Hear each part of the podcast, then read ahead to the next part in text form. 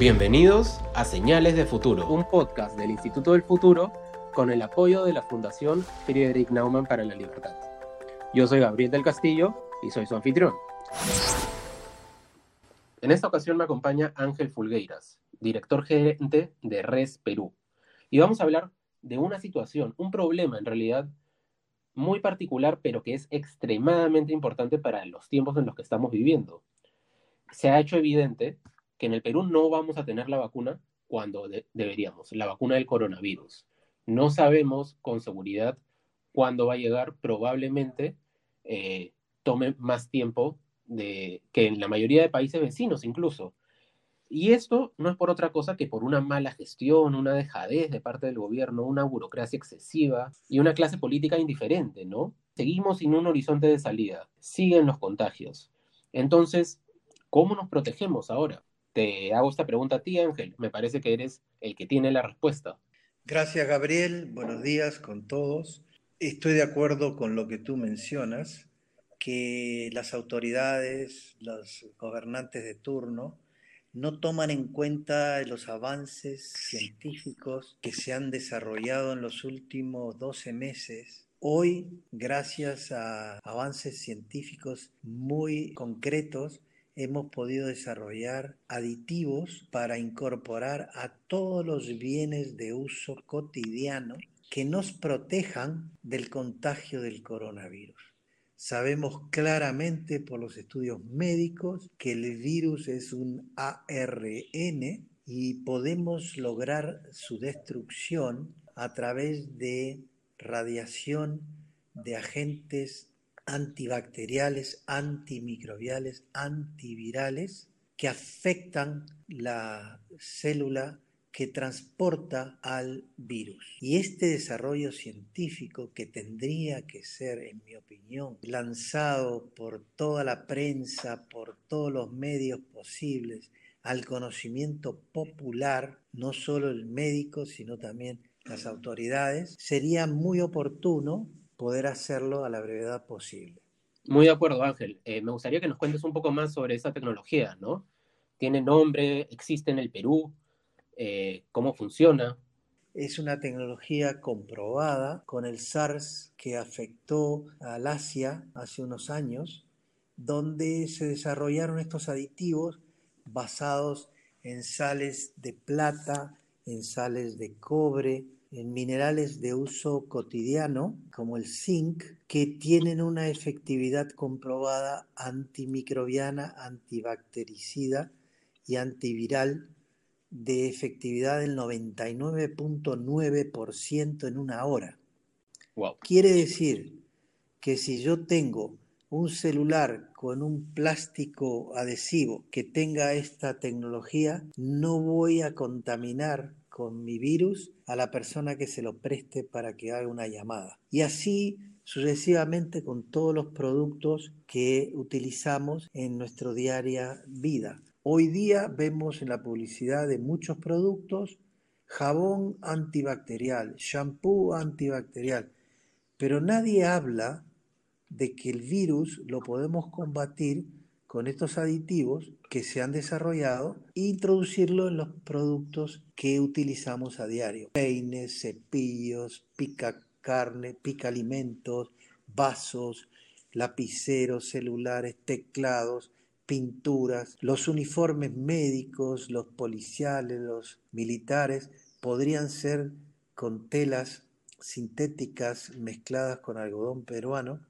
y podríamos estar protegiendo del posible contagio del coronavirus a las personas que los utilicen. Lo mismo con las mascarillas que sean eh, textiles eh, sintéticos, podrían utilizar estos antivirales para que las personas contagiadas cuando esputan o cuando tosen, esa cantidad de virus que lanzan a los demás puedan ser combatidos eh, en el proceso de afectar su ARN y matarlo me parece increíble, Ángel. Este, entonces, esa tecnología la incorporamos a productos del día a día, lo que sea, incluso pintura, y llenamos todo, le damos a, todas estas propiedades anti-COVID, ¿no? Anti-coronavirus. Eh, puede ser en el transporte público, en bolsas, supermercados, muchas cosas como tú mencionas, ¿no? ¿Cuál es el nombre de esta tecnología? En, en, Inglaterra le llaman D2P, diseñado para proteger, Designed to Protect, D2P. Esta tecnología está certificada por los laboratorios que han hecho los test con el beta coronavirus porque se ha podido este, identificar la cepa y por eso está saliendo la vacuna a nivel mundial. Pero si nosotros agarráramos un taxi, tomáramos un taxi de mi casa a tu oficina y ese taxi llevara un plástico de polietileno antiviral con esta tecnología y la cuerina del asiento y la pintura de la puerta y el picaporte estuviera eh, protegido con estos aditivos, la reducción del contagio sería hasta un 90% y eso es muy importante. Realmente alucinante lo que me estás diciendo.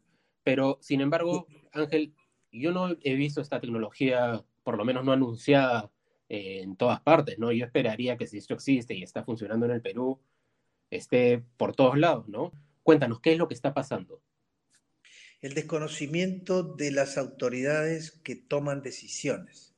Si uno presenta estas tecnologías al Ministerio del Medio Ambiente, al Ministerio de Producción, al Ministerio de Salud, no prestan la atención debida y no creen en su efectividad.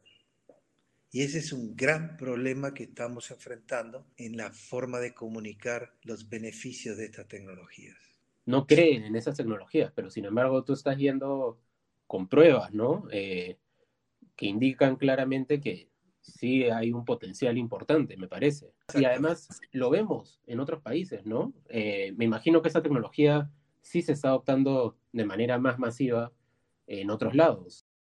Sí, en Austria, Suiza, Inglaterra, porque la reducción de costos de evitar contagios del punto de vista económico financiero en los procesos que sufren los ministerios de salud puede llegar a ser una reducción hasta el 70% de los costos actuales. ¿no?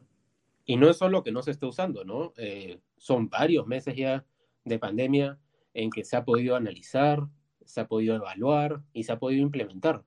Y sin embargo, todavía no lo vemos, ¿no? ¿Qué se necesitaría, por ejemplo, para que esta tecnología en particular tenga un uso masivo? Y para mí habría que hacer una reunión virtual con los ministros y los funcionarios jerárquicos del Ministerio de Salud, de Producción y Medio Ambiente, que escuchen una ponencia de científicos que han desarrollado esto para que se convenzan de las virtudes y comiencen a exigirlo en forma continua. Por ejemplo, se ha sacado una ley del plástico en el que se decía que las bolsas debían ser reutilizables. ¿Y por qué no las hacemos antibacteriales, antimicrobiales, antivirales? Y la gente estaría llevando sus productos y no contagiándose del virus del acomodador que ha puesto la bolsa de pan o la verdura en el supermercado correspondiente, ¿no?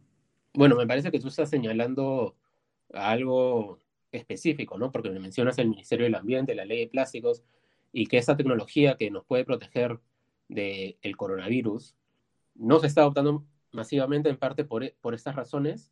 ¿Y qué, cuál es el problema acá? Eh, ¿es, porque contamina o, qué sucede? Bueno, el, gran problema inicial de la protección anticoronavirus es el difícil acceso a estas autoridades. Y segundo, el plástico ha recibido un castigo de la humanidad que el COVID lo ha protegido. Sin plástico no hay vida. Hoy sabemos que todo el plástico que pueda contaminar nos está protegiendo del coronavirus. Y nadie compra una, un plátano o un kilo de naranja si no viene una bolsa porque no quiere que el despachador de la bodega o del supermercado toque la fruta.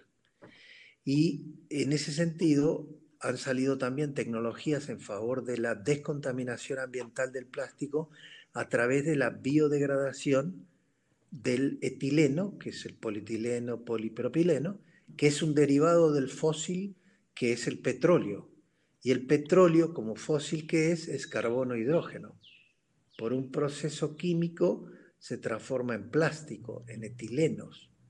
Y lo que han logrado los científicos es oxidar el carbono hidrógeno para descontaminar el plástico después de utilizado, cuando se descarta en forma errónea o se lanza al mar o al río, al lago o al parque y no se recicla.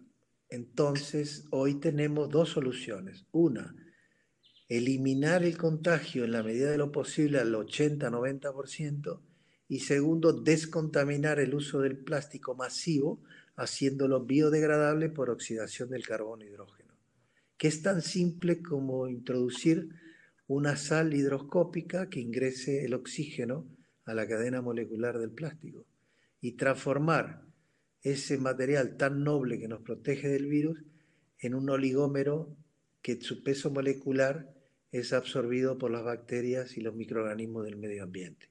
Todos estos desarrollos científicos de ingeniería química valorizada no se conocen en Perú y las autoridades no lo quieren escuchar. Y los colegios de ingenieros, arquitectos, químicos y demás no están al tanto de ellos. Y es un problema de comunicación muy importante. Entonces, para ponerlo de manera muy sencilla, tenemos este aditivo, en primer lugar, que si se lo agregamos al plástico o a la pintura o, a lo que se pueda, eh, le da propiedades que nos pueden proteger de la pandemia actual, del virus. Y por otra parte, me dices que este otro aditivo que funciona en conjunto eh, puede hacer que encima no contaminemos. Eh, sin embargo, no se está haciendo, no se está adoptando.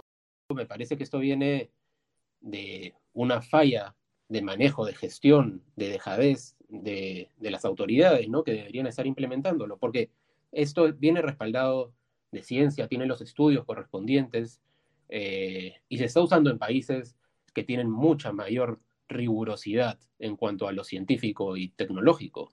Acá no, sin embargo, el sistema es lento, burocrático. ¿Cómo podemos mejorarlo para que tengamos más acceso a ciencia, a tecnología que beneficie a los peruanos?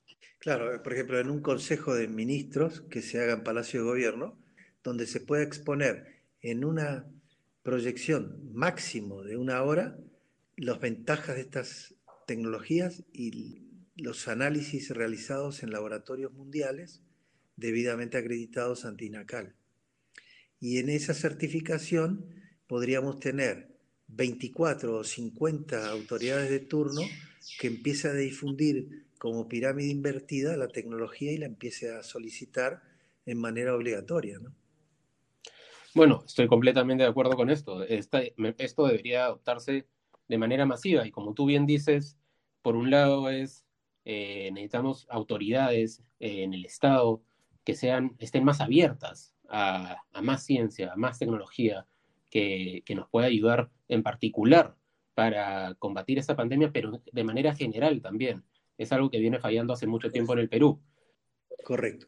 Por eso a mí me parece interesante que el Instituto del Futuro solicite a la Presidencia de la República dicha reunión y, puedan eh, escuchar cómo resolver esta problemática que nos afecta a todos.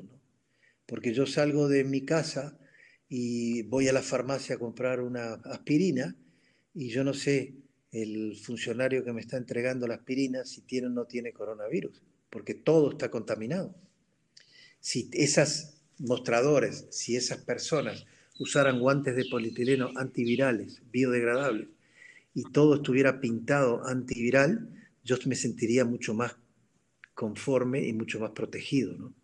Me quedo con eso, Ángel. Sobre todo en un país tan afectado como ha sido el Perú, eh, necesitamos usar estas herramientas, aprovechar estas oportunidades que tenemos eh, para frenar el avance de esta pandemia, ¿no? Que tan terrible ha sido para todos nosotros. Nos hemos visto encerrados mucho tiempo y de manera general, como te digo, también, no solo en el contexto específico al que estamos hablando, pero necesitamos eh, autoridades que sean más rápidas, más ágiles y más abiertas a la tecnología, a la ciencia. Entonces, esto es algo que tiene que cambiar urgentemente. Esto fue Señales de Futuro. Hasta la próxima.